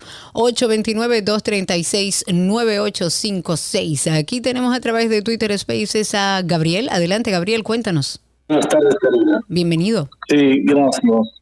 Escuchando al señor que estuvo conversando sobre el tema de la supuesta científica que, que maneja el, aspecto de los niños con autismo, con relación a lo, que él, a lo que él expone, por eso es que nosotros vivimos en este problema, nosotros los dominicanos, porque nosotros siempre queremos dar un chance a las personas, pero sin ver realmente el daño o qué es lo que estamos haciendo. Para todos nosotros queremos dar chance. Claro, nada de chance. Lo que hacía esa señora era usurpación y el daño que puede provocar a terceros, sobre todo trabajando con niños, es enorme. Para eso se estudia. Usted no puede poner a una gente que no tiene conocimiento sobre psicología, sobre comportamiento humano, sobre trastornos, sobre niños con el dentro del espectro autista y trabajar con ellos sin tener conocimiento y las herramientas y el título que avale que usted puede hacer eso. 829-236-9856 es el teléfono en cabina. El Colegio Dominicano de Cirujanos ha expresado una alta preocupación por los accidentes de tránsito y las secuelas que deja en las personas que sobreviven a ellos. Según el presidente del Colegio Dominicano de Cirujanos, cuando un accidentado llega a una sala de emergencia, se produce una disputa sobre quién debe pagar los gastos de la atención. Él dijo que esa situación se agrava por el rebote de los pacientes que hacen las ARS y el Instituto Dominicano de Prevención de Riesgos Laborales. Pues en ese sentido, Brito explicó que tanto las ARS como Idopril entienden que a ninguno le corresponde la cobertura que afecta al paciente. El presidente del gremio de los cirujanos dijo que en noviembre próximo el Colegio Dominicano de, Cirujanos va a tener un simposio sobre la epidemiología de las secuelas que dejan estos accidentes. 829-236-9856, ahí está Yolanda en la línea con nosotros. Cuéntanos, Yolanda. Sí, muchas gracias. Yo no estoy de acuerdo con el bullying que le hacen a Elizabeth, Pero entiendo que si ahora ella está enferma y la llevan a un especialista que esté usurpando esos esa profesión. Y entonces, ¿qué piensa su familia si se, a la hora que lo estafen? Exacto, es un poco empatizar con lo que ha- han vivido esas familias con niños eh, eh, autistas que eh, lo que quieren es ver, ver mejoría, ver avance en sus hijos y van donde una persona que se sorprenden después que no tiene la capacidad para hacerlo. Ninguna familia quisiera que un usurpador de una profesión tan delicada como esa eh, llegue a su hogar o trate a uno de sus familiares. 829-236-9856, 829-236-9856 y a través de Twitter Spaces. El presidente de la Asociación de Fiscales Dominicanos ha denunciado que los directores de persecución y de persecución contra la corrupción administrativa de la Procuraduría, tanto Jenny Berenice como Wilson Camacho, también han recibido amenazas de muerte por parte del crimen organizado. El magistrado Francisco Rodríguez Camilo ha recordado que las amenazas contra la magistrada Miriam Germán Brito era un secreto a voces y Fiscaldom de manera responsable hizo la denuncia pública debido a que en un atentado contra la jefa del Ministerio Público es a todos sus integrantes, al sistema de administración de justicia, a la institucionalidad del país y a la democracia que se hace la amenaza y dijo esperar que la Operación Falcón 4 no sea la única acción que se emprenda contra quienes amenazaron a la procuradora y a su familia, que la misma no se diluya en el tiempo y que se le quiera dar como un cierre con unas simples disculpas. 829-236-9856. Ahí está en la línea Venancio. Cuéntanos, Venancio. Adelante, Venancio. No, se cayó esa llamada. 829-236-9856 es el teléfono en cabina y a través de Twitter Spaces. 829-236-9856. Dentro de las cosas para comentar también, el secretario general de la Federación Nacional de Trabajadores del Transporte ha dicho en el día de ayer que es preocupante la situación en las rutas del transporte público de pasajeros y en las paradas de motoconchos en toda la geografía nacional, porque según él, eh, más de un 40% de los conductores de vehículos de transporte de pasajeros son de nacionalidad haitiana y casi todos son indocumentados que residen ilegalmente en nuestro país.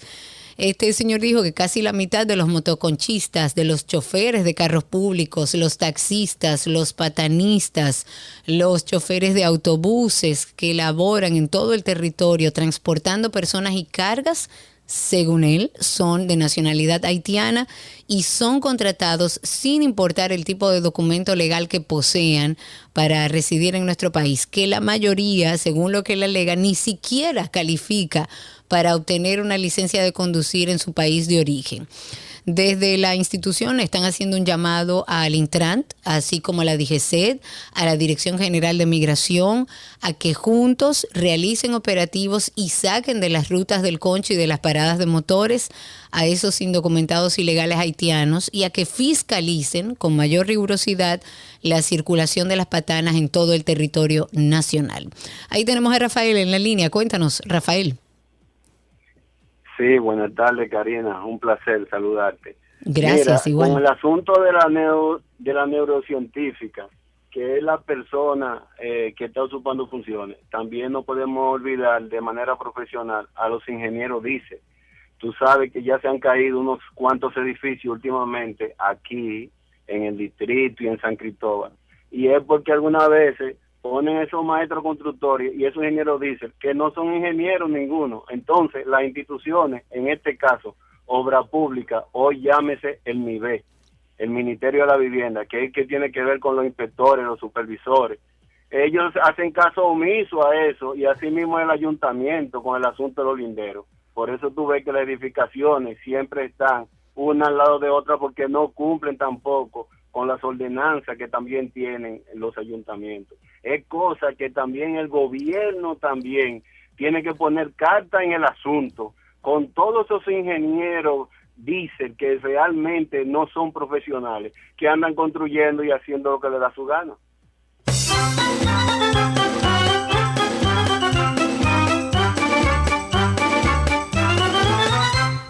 829-236-9856. Hablemos un poco del paso rápido. Estoy loca por comprarlo. A ver cuál va a ser la nueva experiencia. Voy a quitar el que tengo, voy a hacer el proceso desde aló a ver si es como dice Sergio. Pero la oficina del Fideicomiso de RD Vial ya ha informado que las estaciones de peajes Coral 1 y Coral 2, eso es de la autovía del mismo nombre, o sea, Coral, se unen al proceso de transformación digital, al proceso de remozamiento y ampliación para tratar de agilizar el, el, tránsito con tres carriles exclusivos de paso rápido. Esto va a ser desde el primero de julio de 2023 ellos recordaron que el peaje de la autopista Duarte ahora va a tener cuatro carriles exclusivos de paso rápido.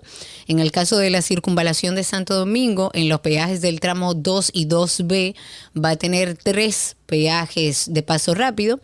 Además informaron que mantienen la venta de dispositivos de paso rápido en su oficina principal, que es en Naco, en las estaciones de peaje de las Américas, Duarte, 6 de noviembre, Sánchez y Santiago, así como otros puntos de venta que están ubicados en estaciones de combustible.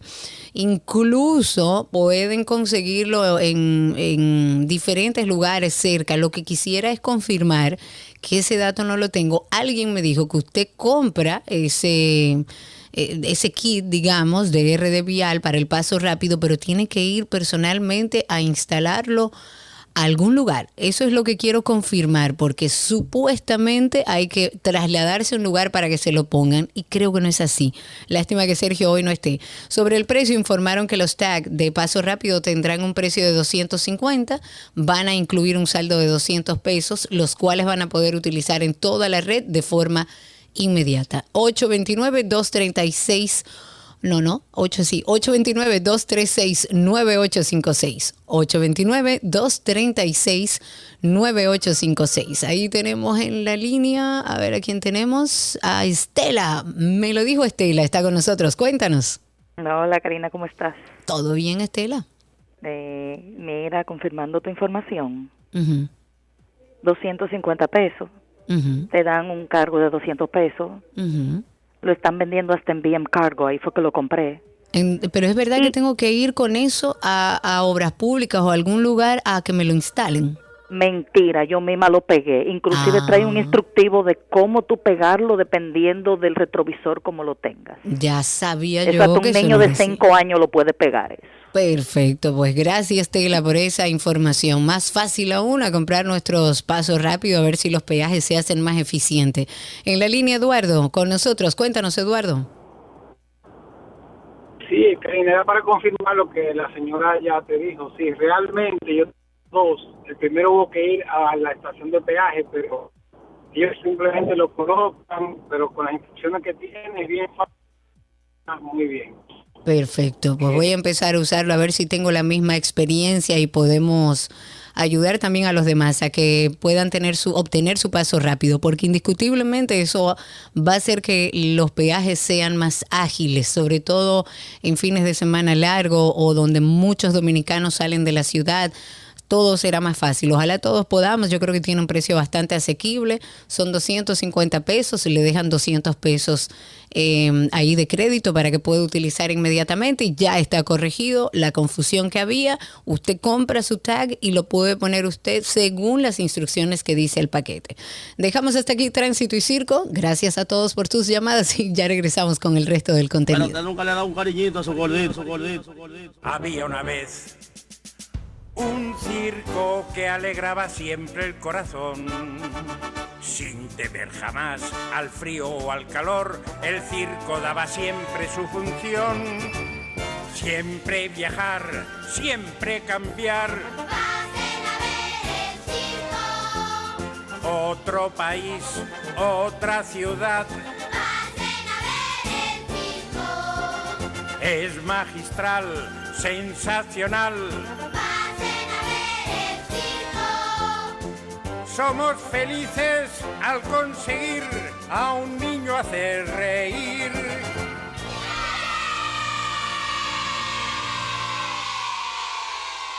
Todo lo que quieres está en dos y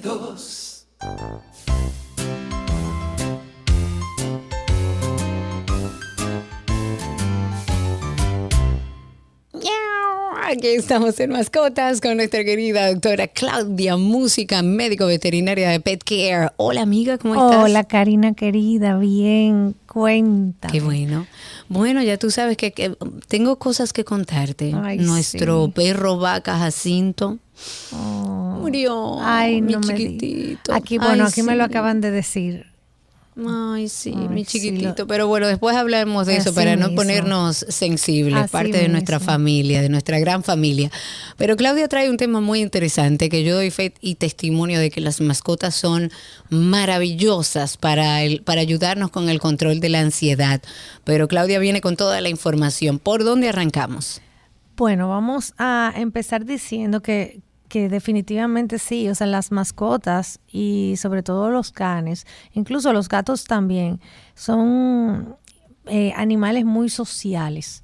O sea, son sociables, por lo tanto, pues eh, este nivel de, de, vamos a decir, de contacto con, con los humanos ayuda a que nosotros los humanos podamos tener una com- o sea, una comunicación bidimensional. O sea, tanto que, o sea, ellos, ¿qué pasa? Que ellos cuando, cuando están con nosotros, ellos por medio del olfato, de la vista, del oído, ellos pueden captar nuestras emociones y asimismo pueden darse cuenta cuando estamos eh, con miedo, tristes, enfermos, o sea, tanto los cambios fisiológicos como químicos, eh, ellos igual, o sea, así como nosotros, ellos también pueden, eh, liberan eh, esa hormona que se llama oxitocina, que es la hormona de la felicidad, y entonces eso hace que nosotros pues nos sintamos mucho mejor porque obviamente ellos siempre están contentos con sus dueños, o sea, hay que, hay que estar claro que no es que una mascota pueda estar siempre contenta con cualquier persona, o sea, y definitivamente, eh, y bueno, y eso tú lo sabes, las mascotas son tan sensibles y, y son tan nobles que Sí, depende señor. mucho de nosotros que ellos puedan tener una vida sana. eh, y- o sea, sana a nivel, vamos a decir, de, de, de comunicación, de contacto, conexión con los humanos. Porque asimismo como hay dueños que son responsables y obviamente entonces pueden recibir esa ese amor y ese afecto. También hay muchos que se descuidan o toman malas decisiones a la hora de pues de adoptar o de comprar una mascota y entonces se le hace muy difícil manejar esa mascota en la casa y esto también trae problemas a, a ellos mismos. O sea, definitivamente hay una empatía en la mascota primaria y, y pueden captar nuestras emociones. Entonces, por eso ayudan con el tema de la ansiedad, con el tema de la depresión, a los niños también con cuando tienen algún tema de de sociabilización, o sea, de que no pueden, no socializan bien o algún tipo de discapacidad, pues obviamente estas mascotas son óptimas, la- lo- sobre todo los perros, caballos, delfines, para, para ayudar, Para, trabajar y con- acompañar. ¿Y hay terapia. algún tipo de mascotas que quizás son más adecuadas? Me refiero a razas para ayudar a controlar la ansiedad en las personas o cualquier raza puede hacerlo. Mira, mm, o sea, en mi experiencia, en mi experiencia, no todas las razas, porque hay razas que son muy hiperactivas y, y todo depende de esa conexión que, que tenga el dueño con esa mascota. Pero por lo general, los Golden Retriever, los Labrador, son, son mascotas que la buscan mucho para el tema de asistencia, de, eh, de, de terapia con niños, con pacientes enfermos, eh, con temas de cáncer, eh, ansiedad, depresión. Eh, también los, los maltés, porque los maltés son perritos como, como que ellos se adaptan muy fácil a su dueño. Y entonces eso le da tranquilidad y paz a, la persona. Eh, también el Yorkie, aunque tú sabes que los Yorkies son muy celosos y tal vez son un poco más codependientes, pero también los Yorkie funcionan, los Schnauzer. Hay un, hay un grupo de razas, lo pastor alemán, pero hay un grupo de razas que podría funcionar y, y lo que hay que tener cuidado es que hay razas que de por sí tienen temperamentos muy fuertes y aunque son muy protectores de su amo, muchas veces no lo, al ser tan protector pueden ser agresivos con extraños Claro, y obviamente claro. esto va a generar un problema eh, familiar. Pero Tú hablabas, Claudia, de, de otros tipos de animales, o sea, como los caballos. Yo he leído mucho sobre terapias que se dan con caballos. ¿Hay alguna diferencia entre las mascotas domésticas y esos animales que también son usados como de apoyo emocional? Eh, Esto en términos de capacidad para ayudar con este tema de la ansiedad. Mira, el, el de caballo, por ejemplo, sí te puedo hablar un poquito, pero esa no es mi, mi, mi Claro, fuerte. no pero área. definitivamente eh, los caballos son muy utilizados para, para ayudar a niños con problemas eh, de socialización o problemas de, de autismo, eh, porque el caballo también puede interpretar el, el nivel de, de, ya sea de ansiedad o, o puede detectar ciertas hormonas y, y obviamente estamos hablando de un caballo entrenado, o sea, no cualquier caballo, pero sí, los caballos eh, se utilizan, aquí hay varios centros con, con terapias con caballos.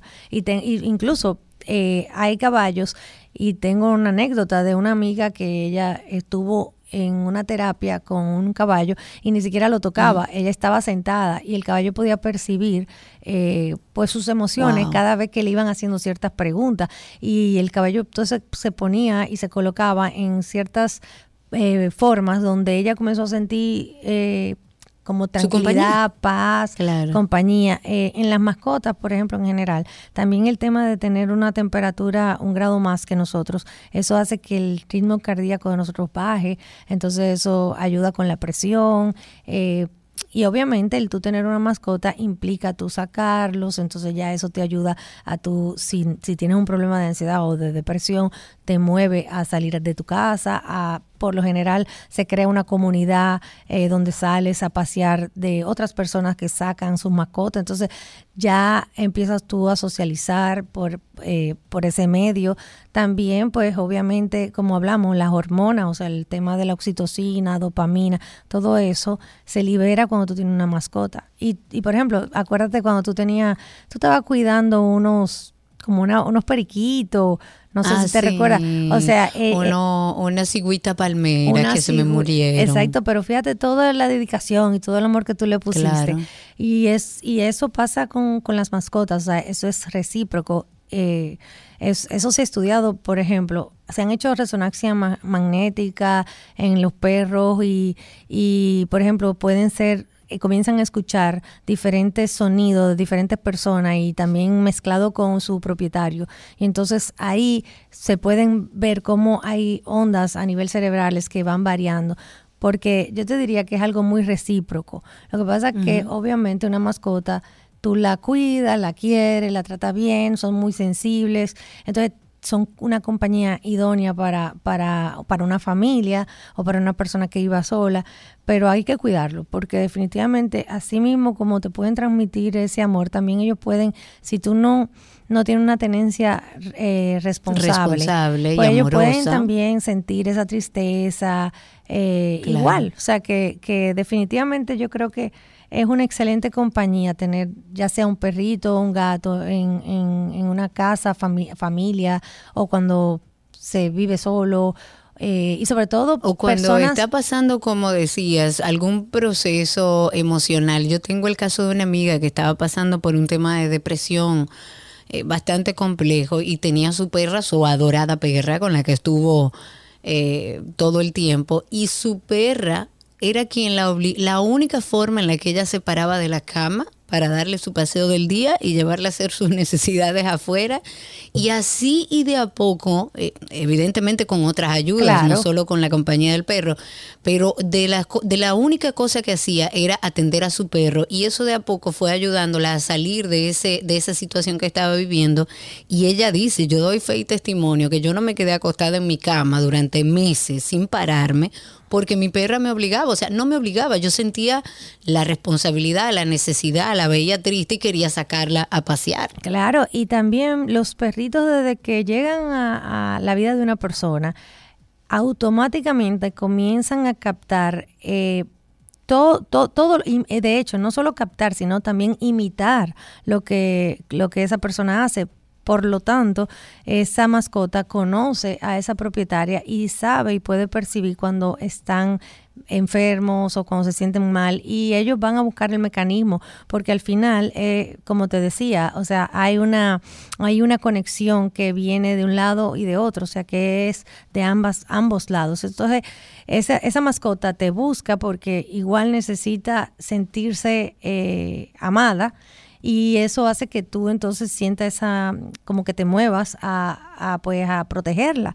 Y, y ahí se, se logra eh, ese nivel de de equilibrio emocional, eh, por ejemplo, en personas ya mayores, eh, ayuda muchísimo porque te mantiene activa, Sí, entonces señor. mantiene activa la memoria y, y no hay nada como estar activo, tener un propósito y, y una persona sola, mayor, mm, teniendo una mascota es, un- es excelente porque es verdaderamente una compañía. La persona a veces, y hasta uno mismo se incluye, o sea, a veces uno habla con su mascota. Y, Claro, y como si fuera un tema y te dije que no hiciera Yo esto. le hablo normal.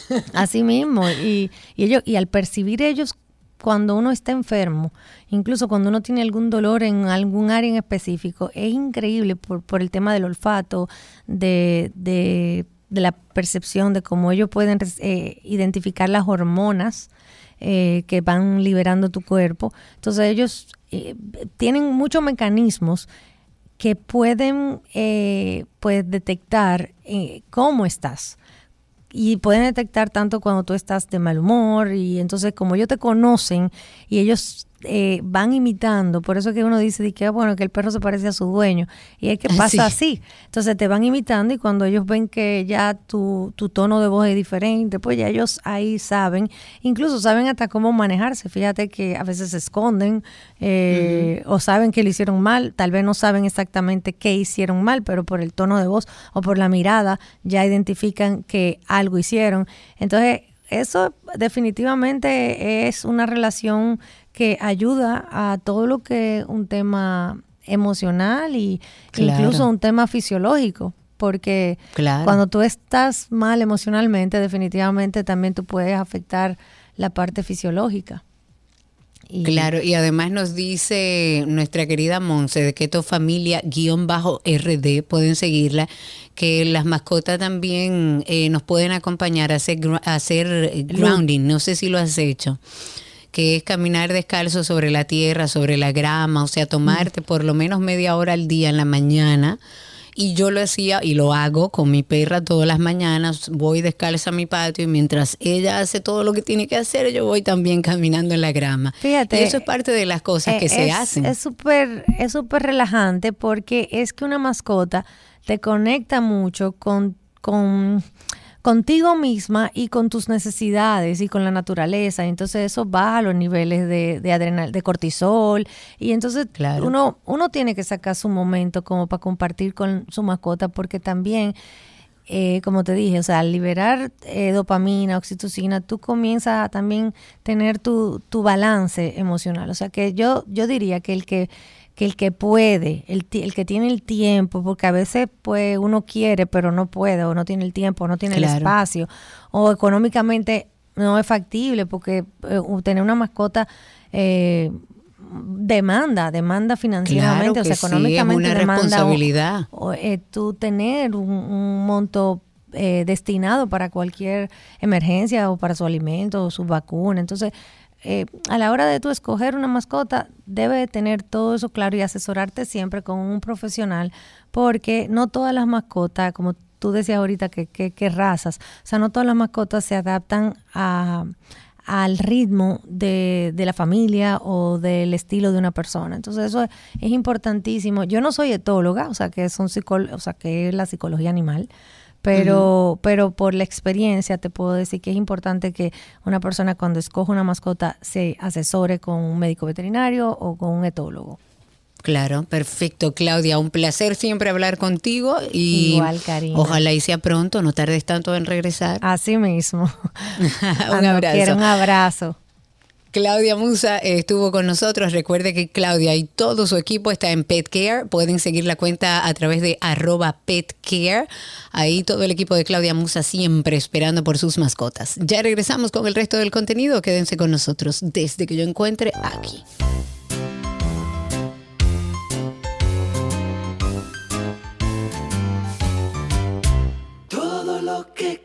lunes está en 12 y 2.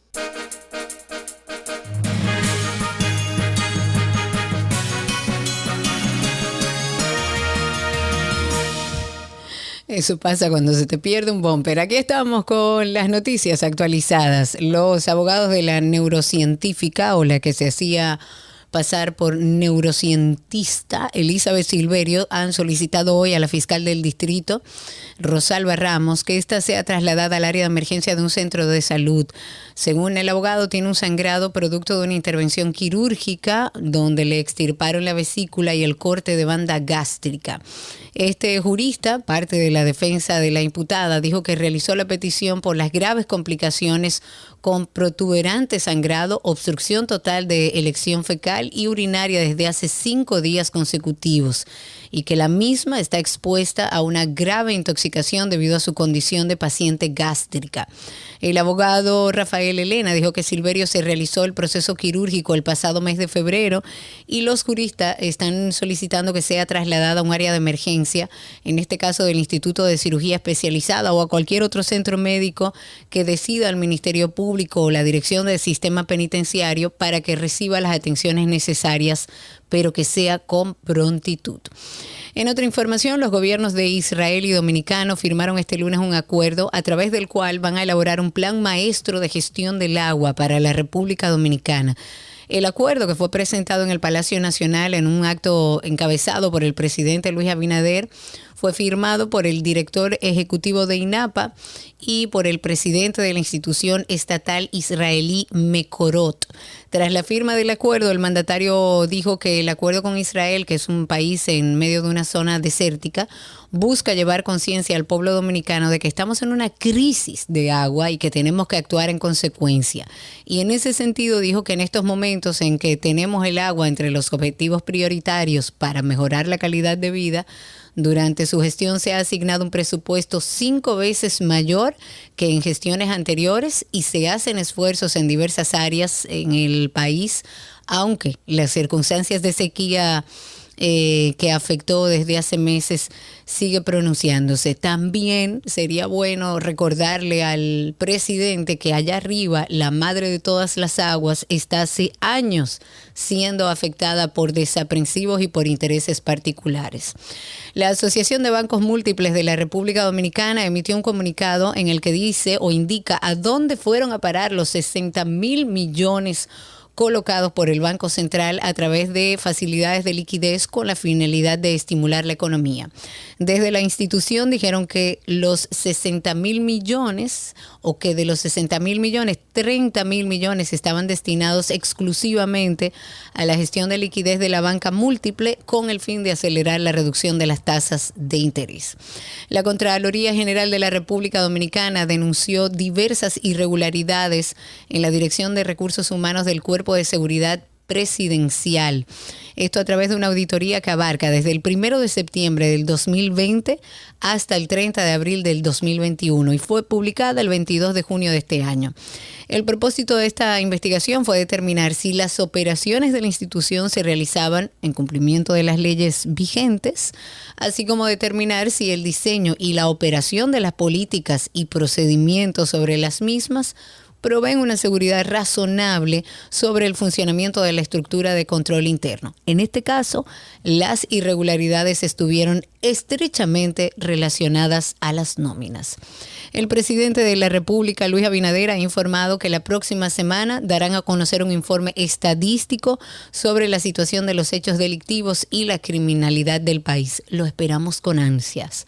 Además, acaba de salir la noticia de que le quitan la vida en un medio de un atraco al subdirector de transportación de Cora Plata. Las autoridades del Ministerio Público en Puerto Plata anunciaron que ya fueron eh, iniciadas las investigaciones quien fuere subdirector de transportación, Michelle Vázquez González, de la Corporación de Acueducto y Alcantarillado de Puerto Plata, falleció tras ser baleado por dos hombres que se desplazaban en una motocicleta en un hecho ocurrido frente al Liceo José Duboc en Puerto Plata. Y hasta aquí las informaciones actualizadas.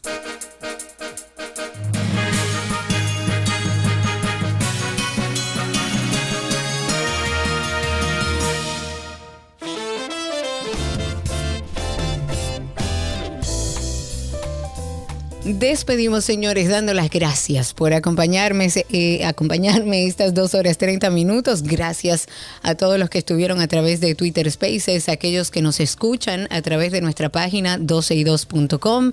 A todos, mañana estaremos nueva vez aquí a partir de las 12 del mediodía. Mientras tanto, recordarles que está nuestro podcast de Karina y Sergio After Dark en todas las plataformas de podcast y también si quiere volver a escuchar este programa o una parte de él, puede hacerlo en el podcast de 12 y 2. Será hasta mañana. Chau, chau.